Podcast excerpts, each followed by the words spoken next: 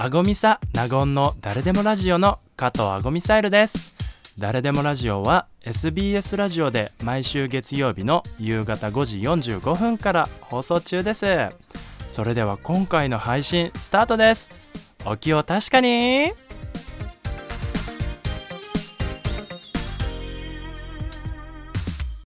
改めましてドラァグクイーンの加藤あごみサイルです。同じくナゴンアパッショナタでございます。さて本日は性的マイノリティの当事者である小谷雫さんを迎えての放送ですけれども実は8月19日の今週の土曜日、はい、小谷さんが代表を務める静岡虹と風の学校主催のイベントが行われるそうですね。はい、えー、今週の土曜日に静岡のアザレアでえ講演会シンポジウムということで、え教育と性の多様性誰もが居心地の良い学校とはという、えイベントを開かせていただきます、はい。えまず基調講演として学校教育現場における性の多様性の現状と課題ということで宝塚大学教授で日高康治先生に講演をしていただきます。でその講演が終わった後シンポジウム、はい、どうする？学校の性の多様性から変えるにはと題して3つの報告をしてもらいます、はい、え1つ目の報告はえ生徒目線で見る感じる校則制服の多様性。私たちらしい学校の在り方とは？ということでえー、パネリストに現役の高校生の夏木さんと愛理さんから報告をしてもらいます、えー、2つ目の報告は、えー、性的マイノリティの子どもたちと生きるということ。養護教諭として母としてと題して優子先生、えー、公立中学校の養護教諭の先生ですけれども実は、えー、保護者でもあるという、えー、この方のお話をしてもらいます、えー、3つ目がえー、職員数の多様性を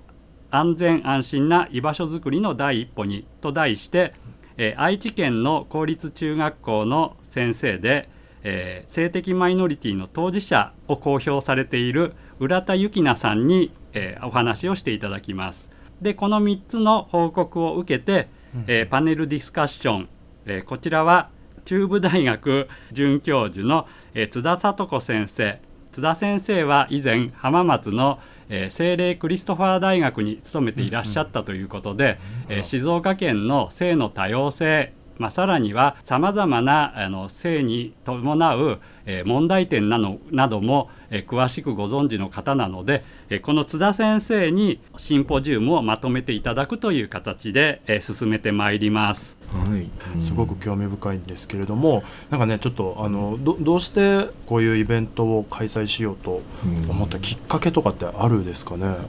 えーと、私自身はもともと静岡県の教員ではないところから、はい、はい、あの社会人生活を始めておりまして、えー、最初は東京の方で、えー、非常勤の教員をやってきました、はい、ただし、えーと、非常勤の教員っていうのは1年契約で、まあ、場合によっては来年度はあの教員の仕事ありませんということになってしまうので。はい、そんな中で教員という仕事を最終的に、えーまあ、続けられないという状況になった時期があります。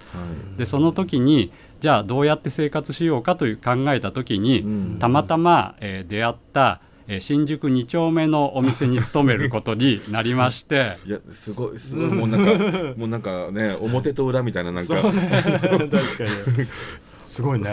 なんかうまく言葉にないそれはあの生きていくためっていうかその食食っていくため。そうですね。生きていくためにってこともありますし、えーと、当時私はセクシャリティとして、うん、まあ、あの男として生きていくってことが、はい、あのやっぱり疑問を持ちながら生きてきたのでだったらもう他の人がやれないような仕事にチャレンジするっていうのも自分らしい生き方なんじゃないかと思いましてで全く知らない新宿2丁目という世界の門を叩いたらすごいですね。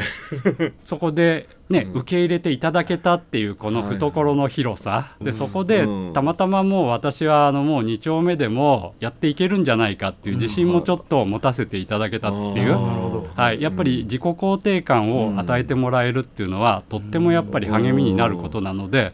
はい、そんな生き方もいいんじゃないかと思ったんですけどただたまたまその年に、えー、と静岡県の教員採用試験に合格してしまって、それも素晴らしい話ですけどいえいえいえいえ まあ、私はあの地元が静岡県なので、まあ、合格すれば静岡に戻れるっていう風な思いもあったんですけどただ合格したら下でちょっとやっぱり悩む部分が出てきてしまって、はい、私を大事にしてくれた2丁目とお別れしなきゃならないと、はいはい。でもそんな悩んでる私に対して、うん。お店の、はい。はい、社長たちが、うん。いやあなたは静岡に戻って教員をやっていくのが使命なんだからぜひ戻りなさいと素敵ですね。背中を教えてくれて。うん。いい社長。なのでねその時点では私はもう本当に新宿2丁目に送り出してもらって2丁目を背負って静岡の、うん。はい、学校教育に携わろうみたいな 二丁目をそんなことも。はいはいそうです。なんか、はい。小谷さんの背中の方からあの、まがまがしいオーラが出てるかなって思ったら 二丁目を背負ってたんですね。です。